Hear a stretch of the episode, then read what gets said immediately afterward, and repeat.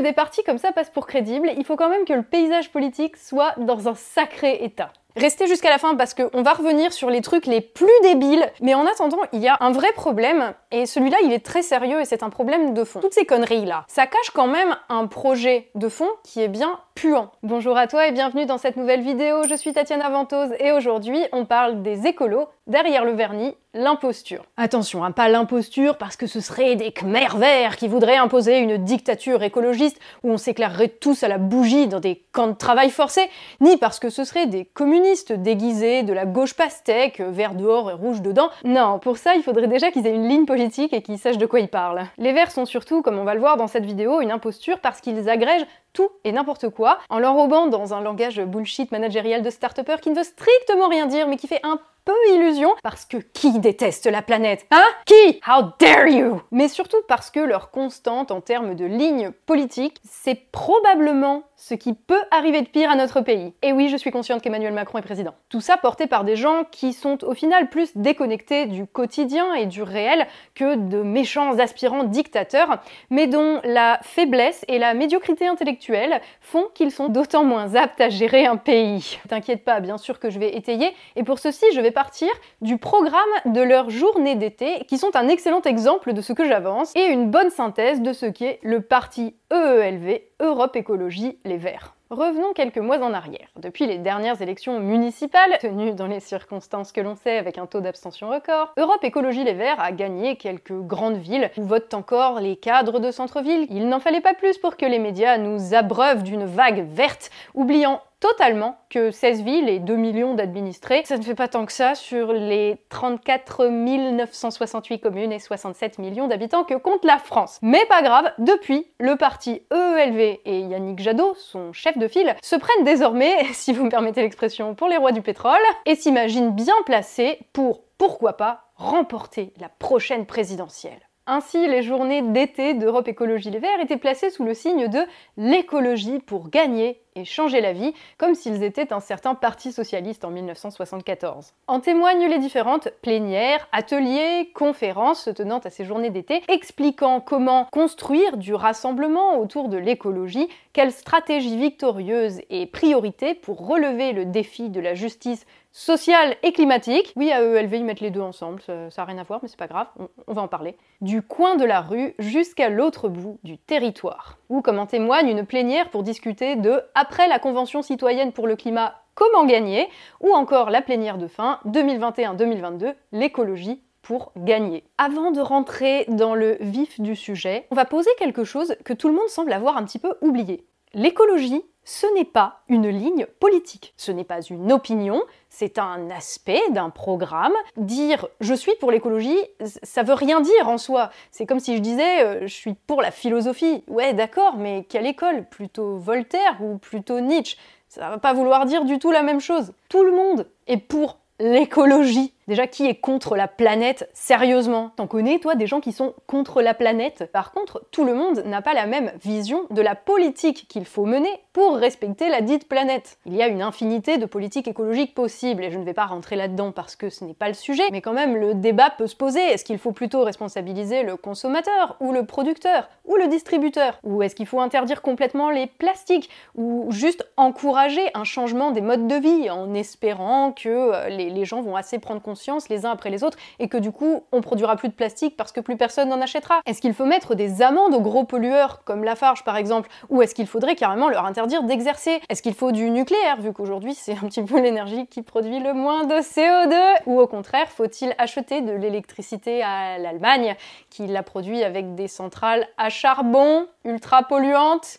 Mais bon, au moins c'est pas nous, donc c'est mieux? Bref, vous l'aurez compris, il y a une infinité de politiques écologiques possibles. C'est sans doute la raison d'ailleurs pour laquelle le parti Europe Écologie Les Verts a l'air si morcelé, a l'air de ne pas savoir exactement là où il va. Ok, sur le nucléaire par contre, ils sont plutôt unanimes et à contresens complet de la science, mais on en reparlera aussi un petit peu plus loin. Donc déjà, quand t'as pas de ligne à part faut être gentil avec la planète, ça part plutôt mal pour monter un projet politique sérieux pour le pays. Hein. Le problème chez EELV, c'est que ça ne s'arrête pas là. Comme leur ligne politique, c'est l'écologie, c'est compliqué de parler d'autre chose. Mais Europe Écologie Les Verts a trouvé la solution. Ils raccrochent tous les sujets possibles et imaginables à ce cheval de bataille, même si ça implique de tirer un petit peu par la crinière. Les ateliers et conférences de leurs universités d'été en sont de très bons exemples. L'école à l'heure de la pandémie, l'éducation à l'heure du climat. Ou tu peux aussi faire le climat à l'heure de l'école et la pandémie à l'heure de l'éducation. Ça me donne envie de ressortir le bullshit game. Violence policière, dérèglement du climat, même système, même combat? Non. Ou encore euh, le tandem franco-allemand pour le climat. Ou l'écoféminisme contre toute forme de domination. Oui, c'est un mix de l'écologie et du féminisme.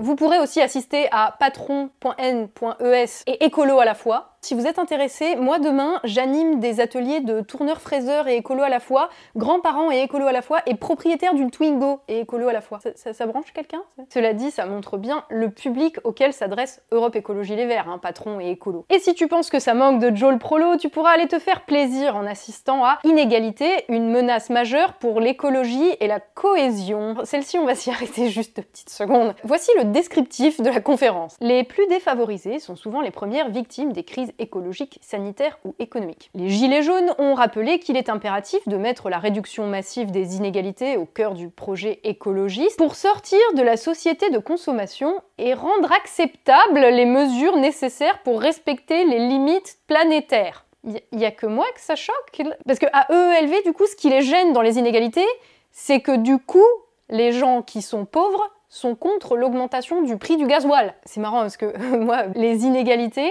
je vois ça comme un problème pas tant pour l'écologie que pour les gens qui sont pauvres.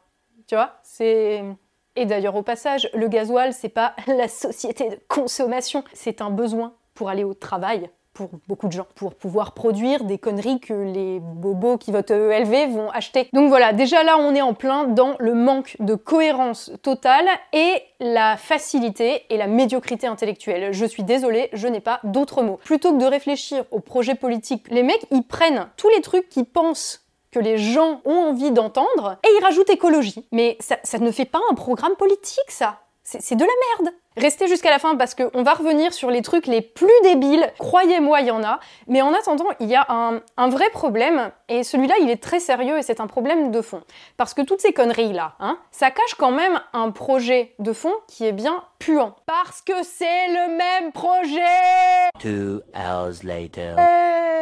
je peux arrêter là. En tout cas, c'est le même projet que celui de la République en marche sur ce qui est de l'affaiblissement de l'État et de la décentralisation de la France, hein, sur le modèle allemand. Donc vous n'êtes pas sans savoir que le parti Europe Écologie Les Verts s'appelle comme ça depuis 2010, lorsqu'ont été intégrés euh, des élus de liste qui s'appelaient Europe Écologie euh, au Parlement européen, au parti Les Verts. Dès le départ, quand ton truc fondateur, c'est l'idéologie de l'Union européenne, surtout en 2010, après le traité de Lisbonne, qui, je le rappelle, est celui qui nous a juste refourgué la Constitution européenne que le peuple français avait refusé en 2005 à 55%. Bref, quand ton projet c'est ça, c'est que l'État-nation, à la française, la puissance jacobine de notre pays, c'est carrément pas ton truc. Ainsi, le projet de LV se tient tout simplement dans la défense de l'effacement de l'État-nation au profit des euro-régions. Oui, non, mais c'est sûr, c'est une ligne politique. L'expérience de décentralisation menée en France depuis des années est quand même loin d'être une grande réussite. Pour être bien sûr qu'on parle de la même chose, je parle évidemment ici du transfert de compétences de l'État aux collectivités locales et territoriales. Je ne vais pas rentrer dans le détail, mais je pourrais peut-être un jour faire une vidéo sur le sujet si ça vous intéresse. N'hésitez pas à me le dire dans les commentaires.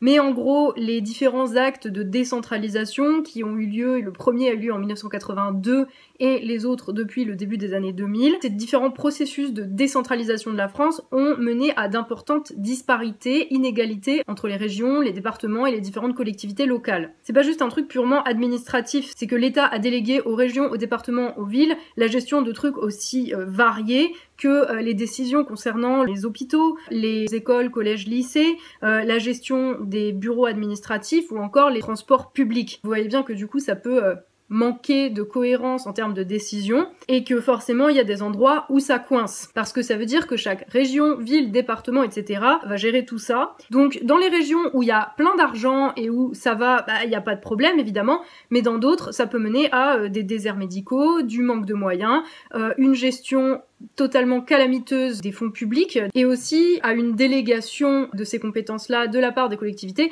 à des entreprises privées qui font pas toujours le boulot non plus. Donc en gros, décentralisation, ça veut dire moins d'État et donc moins de vision nationale et donc moins d'unité territoriale puisque l'État n'est plus là pour faire son travail techniquement, hein, j'entends évidemment, euh, de tenter de lisser en fait les inégalités. Et ces différents processus de décentralisation que les Verts ont toujours applaudi, ça a souvent été impulsé, demandé, voire exigé par l'Union européenne pour que la France se décentralise sur le modèle allemand, euh, modèle allemand dont on sait qu'il y a ben, d'énormes disparités, notamment régionales, entre les lenders. Je vous la fais à gros traits parce que voilà, on peut le résumer comme ça, c'est euh, la décentralisation pour le coup, c'est une, une machine à inégalité, à disparité territoriale et à, éclatement de l'unité du pays, si vous voulez. Voilà, ça augmente les fractures. Et si 2020 nous a appris quelque chose que l'on savait déjà un petit peu au fond de nous, c'est que l'Union européenne,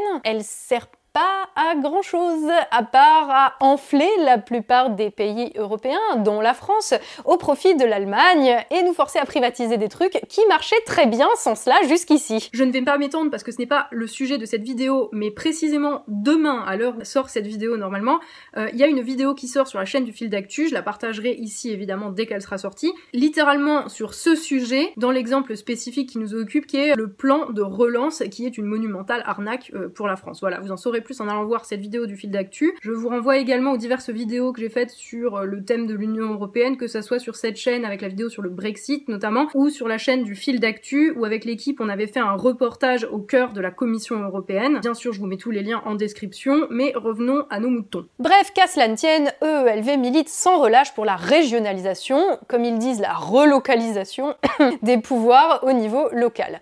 Ainsi qu'en témoignent différents ateliers. Celui qui s'appelle Les communes moteurs de la transition écologique regard franco-allemand, c'est un atelier qui part du présupposé que, je cite, faire avancer la transformation sociale et écologique passe par les communes. Elles sont des échelons clés pour l'économie et la qualité de vie. On se demande d'où ils tiennent que les communes sont moteurs de quoi que ce soit dans ce pays, hein. peut-être de leurs affirmations, reprises par les candidats EELV aux dernières municipales, d'une prétendue affirmation de ce type dans le soi-disant dernier rapport du GIEC, qui aurait dit, oui c'est beaucoup d'hypothétiques, oui, que 50 à 70% des émissions de gaz à effet de serre sont issues de décisions locales.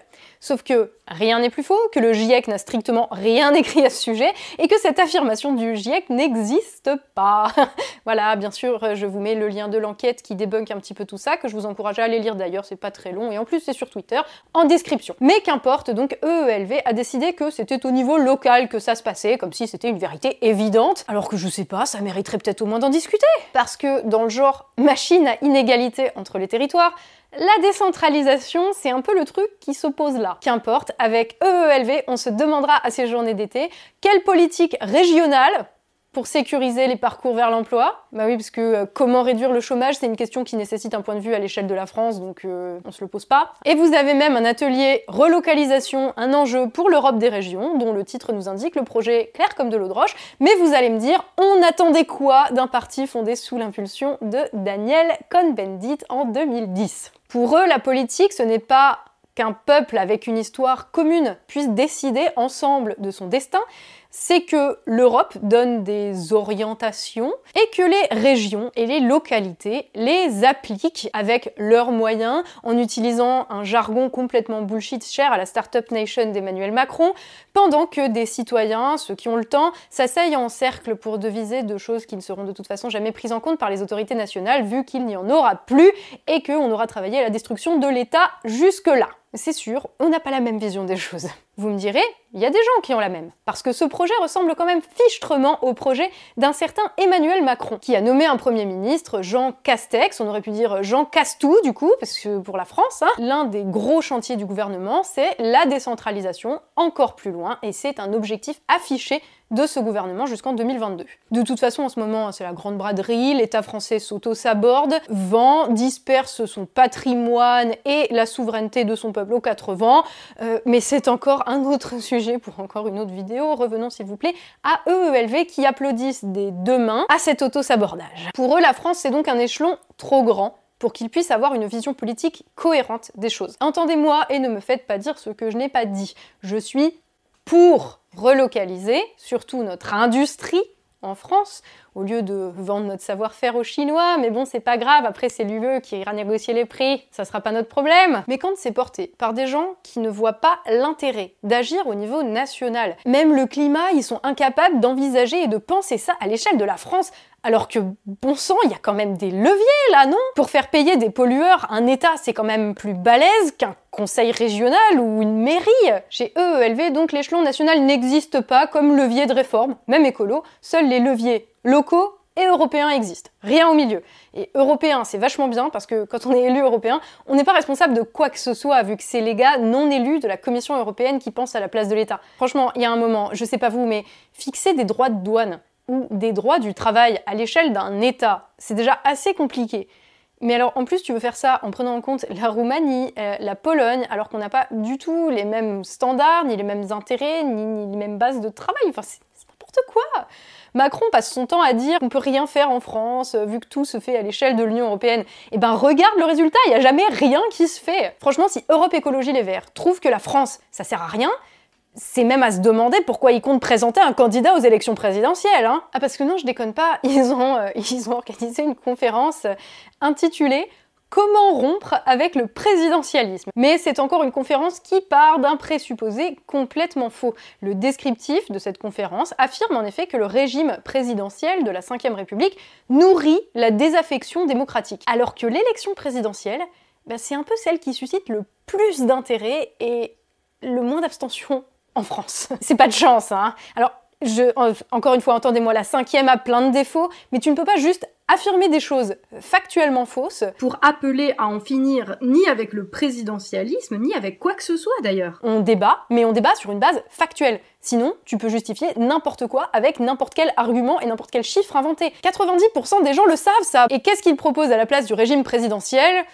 C'est pas très clair, mais tu peux avoir ta réponse à la conférence pour discuter nouvelles pratiques démocratiques, donc euh, des élections sans candidat, .e.s, des archipels politiques et citoyens, je ne sais pas ce que ça veut dire, bref, du, du vent.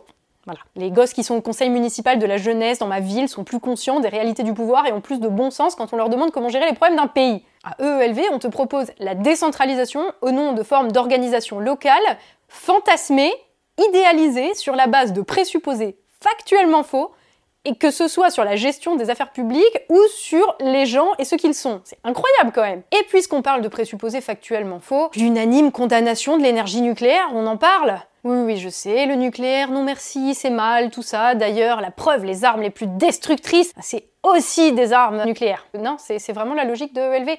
D'ailleurs, leur conférence consacrée au sujet du nucléaire, il y en a deux. Il y en a une, c'est contrôler les armes nucléaires et la vente d'armes, sachant qu'il y a plein d'autres types d'armes, hein, mais c'est pas grave. Et deux, le nucléaire, la fausse solution pour le climat. Ils promeuvent l'abandon du nucléaire civil pour produire de l'énergie en surfant sur la peur légitime des armes de destruction massive que sont les armes nucléaires. En oubliant tout de même au passage que si la France est un pays champion de la réduction des gaz à effet de serre, parce que oui, la France produit beaucoup, beaucoup, beaucoup moins de CO2 que la plupart de ses voisins, c'est grâce précisément à notre parc nucléaire. C'est fou, parce que c'est sans doute à cause de la propagande faite en ce sens, notamment par EELV et Greenpeace ces 10-20 dernières années, voire plus, que aujourd'hui 69% des Français pensent que le nucléaire contribue au réchauffement climatique, alors que pas du tout. L'énergie nucléaire a plein de défauts, mais certainement pas celui de dégager du CO2.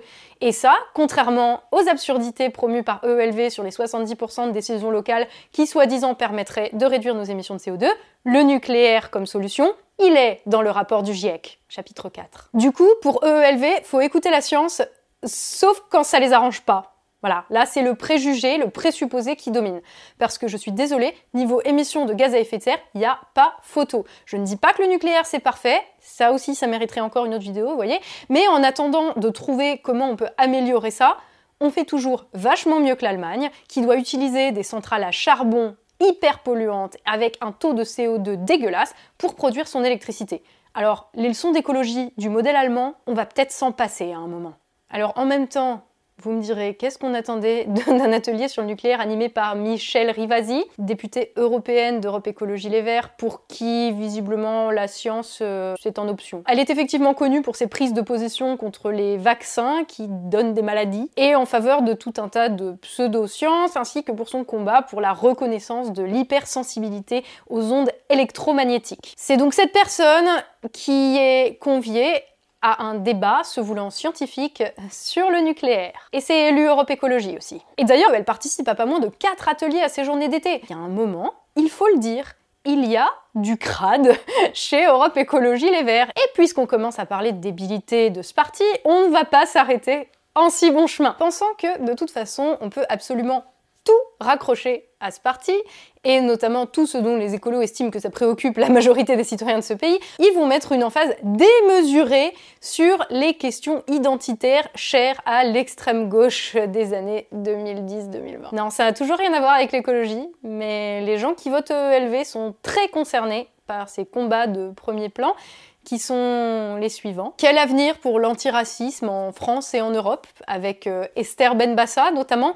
Alors Esther Benbassa, c'est une sénatrice Europe Écologie Les Verts, que vous avez sans doute vu danser à contretemps dans la plupart des manifestations identitaristes, ou poser avec une écharpe tricolore aux côtés d'une enfant affublée d'une étoile jaune sur laquelle était inscrite musulman, dans une manifestation le 10 novembre 2019, organisée par des islamistes, qu'avait d'ailleurs rallié la plus grande partie de la gauche d'aujourd'hui. Ou encore là, à demander euh, plus de cannabis, moins de police.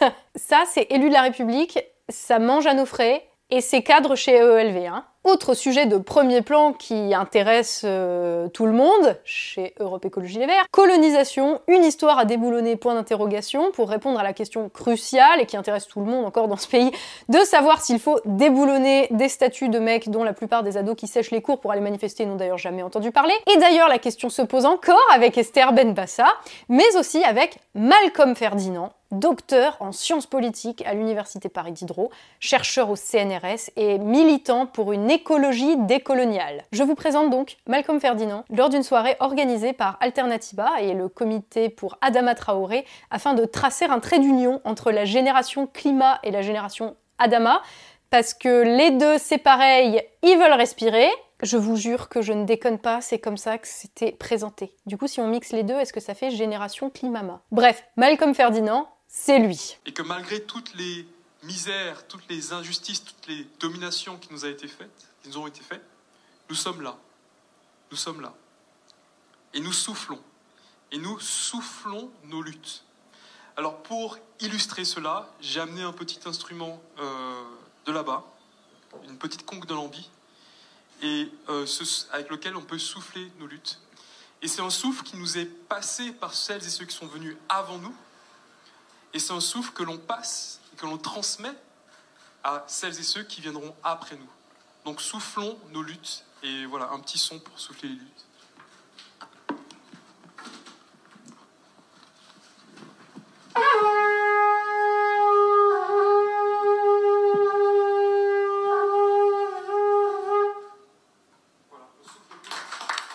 En fait, le problème dans ce pays, c'est pas que le peuple est con c'est que les élites sont des demeurés. Malcolm Ferdinand, qui participe d'ailleurs à l'atelier écoféminisme contre toute forme de domination, donc toujours de sujets qui n'ont rien à voir et à la pointe des préoccupations des Français. Mais si t'as pas encore avec tout ça ta dose de progrès, tu peux encore aller te faire plaisir et écouter la conférence sur les droits des personnes LGBT en Europe, qui est en réalité un atelier pour expliquer que la Pologne, la Hongrie et la Roumanie sont des méchants fascistes nationalistes et réduire des pays avec une histoire une culture complexe pour laquelle tu ne peux pas simplement appliquer un prisme franco-français ou franco-allemand du 11e arrondissement pour les comprendre, pour les réduire à leur politique vis-à-vis des LGBT. Parce que le reste, si t'es un bourgeois qui ne t'intéresse qu'à la couleur de peau et ce qu'il y a dans le slip des gens, ça t'intéressera pas. Et si tu pensais qu'on avait déjà complètement mis les pieds dans la crasse du parti bourgeois anti-scientifique et à la ramasse qui est EELV, là on va descendre dans un autre niveau de noirceur, sans mauvais jeu de mots. Parce que quand on regarde de près leurs ateliers à ces journées d'été,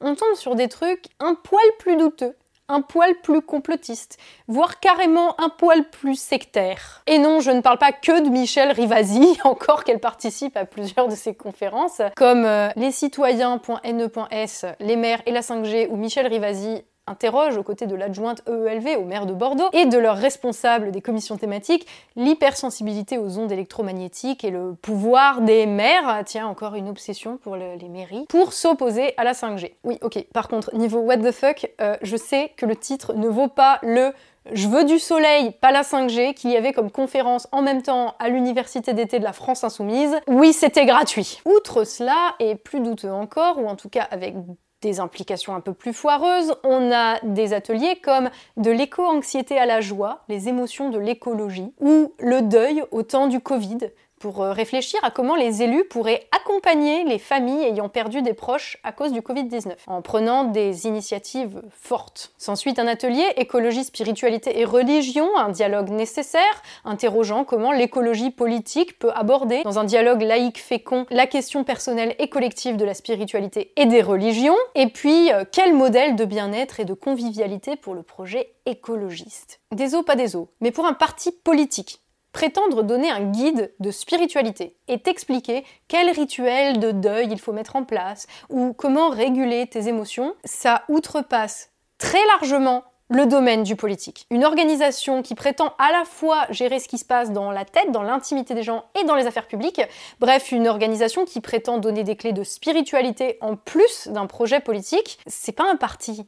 C'est pas les partis politiques qui font ça ce sont les sectes. Sans aller aussi loin que traiter EELV de secte, je m'interroge quand même sur cette dérive sectaire. Alors, au fond du fond, vous allez me demander pourquoi je m'attaque, entre guillemets, à ce parti Europe Écologie Les Verts quand ils ne sont même pas au pouvoir. C'est pour deux raisons. La première, c'est que je considère qu'un parti qui prône l'affaiblissement de l'État français, à la faveur d'une Union européenne foireuse dans laquelle on est perdant en tant que pays, qui veut démanteler notre parc nucléaire, qui manque tellement de bon sens et de raison que ça promeut des dérives sectaires, spiritualistes et complotistes par la bouche de ses élus et de ses cadres, je considère que c'est un parti au projet plus dangereux qu'autre chose. Ça n'enlève rien au fait que je considère que la question climatique, la question environnementale au sens large, sont des sujets à prendre extrêmement au sérieux, que oui, il y a des choses à mettre en place pour réduire notre impact écologique négatif, mais je pense que ça passe par le fait d'utiliser des leviers nationaux qui jusqu'ici sont les seuls que nous ayons pour réellement impulser un changement de politique à ce niveau. Cela passe par des lois et pas des lois euh, au niveau local. En France, ça ne se fait pas.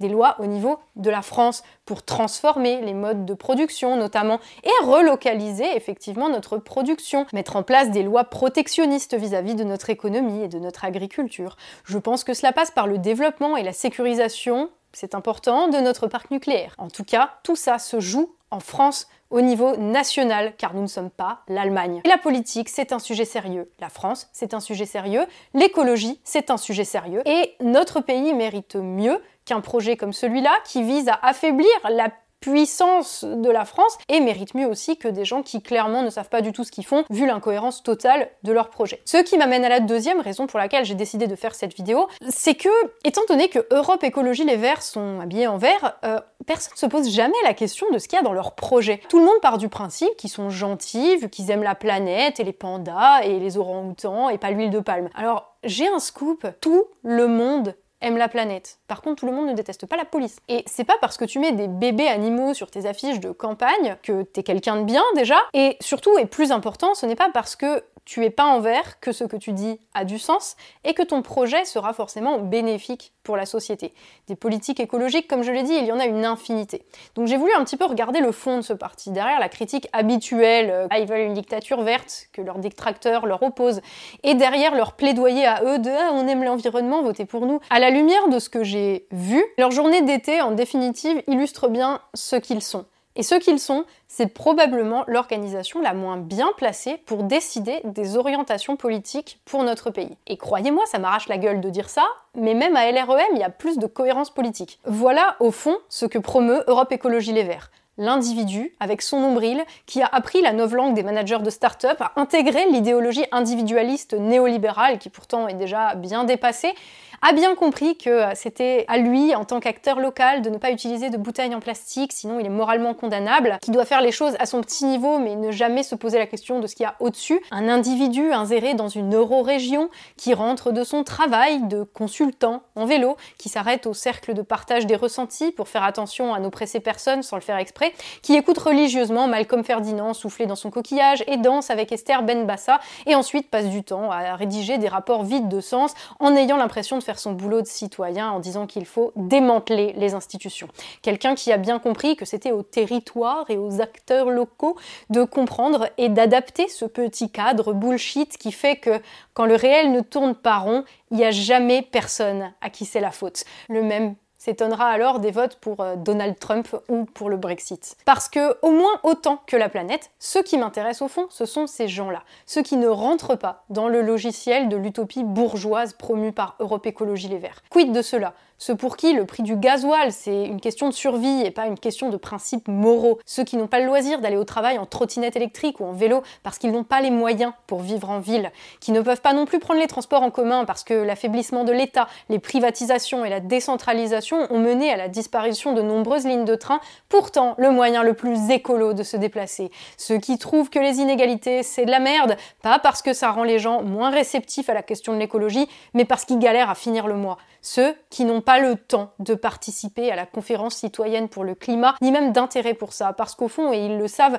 ça ne changera rien du tout. Mais qui se lèvent quand même tous les matins pour aller déballer des produits bio sur les étals du supermarché, qui acheminent des merdes au soja venues d'Allemagne dans des camions dégueulasses, qui viennent raccorder certaines résidences au réseau Enercop, dont les minoritaires actionnaires citoyens consommateurs peuvent se targuer de ne pas faire fonctionner la méchante énergie nucléaire. Bref, les gens qui sont, au fond, bien loin de se poser les questions des inégalités en termes d'écologie mais qui se les pose en termes de survie, qui ne pense pas qu'il faut démanteler la police parce que ce serait complètement con et qu'on voit le résultat aujourd'hui d'années et d'années à en réduire les effectifs. Ceux pour qui, sauf votre respect, les questions LGBT en Pologne, c'est carrément dans un autre monde parce qu'ils ont un pays à faire tourner et une vie à vivre du mieux possible. Alors pour répondre à la question sous les auspices de laquelle étaient organisées ces journées d'été d'Europe Écologie Les Verts, petit conseil à EELV, pour gagner et pour changer la vie, à un moment, la vie, il faut juste commencer par être dedans.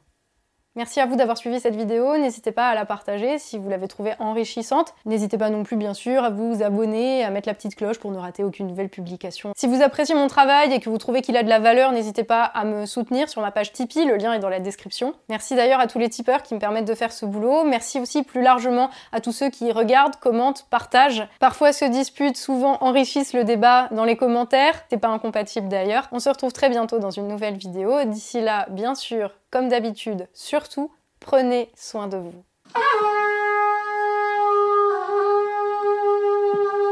Après les Outre-mer, qu'il était hyper. Encore? Allez.